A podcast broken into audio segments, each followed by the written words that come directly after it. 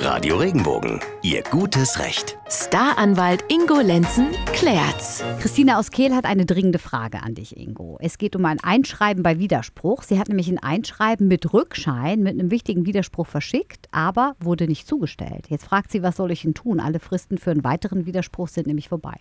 Ui, das wundert mich. Also normalerweise ist die Post aber sehr, sehr genau. Die stellen das zu und dann kriegst du auch die Bestätigung, nämlich den Rückschein zugestellt und kannst damit nachweisen, dass der Widerspruch zugegangen ist. Wenn das also jetzt alles nicht funktioniert hat, die Fristen sind abgelaufen, dann kann ich tatsächlich eine Wiedereinsetzung in den vorigen Stand begehren und wieder in die Frist hineinkommen. Allerdings darf ich da äh, genauso lange nur warten, wie der Widerspruch äh, Zeit gehabt hätte. Wenn ich also jetzt erst nach zwei Monaten da anfange, Wiedereinsetzung in den vorigen Stand zu beantragen, dann ist es verspätet.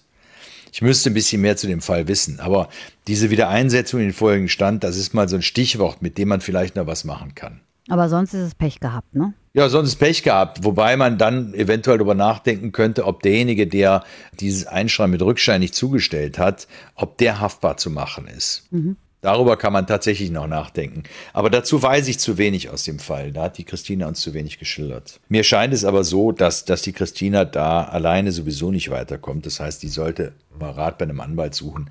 Der wird ihr das auch erklären können.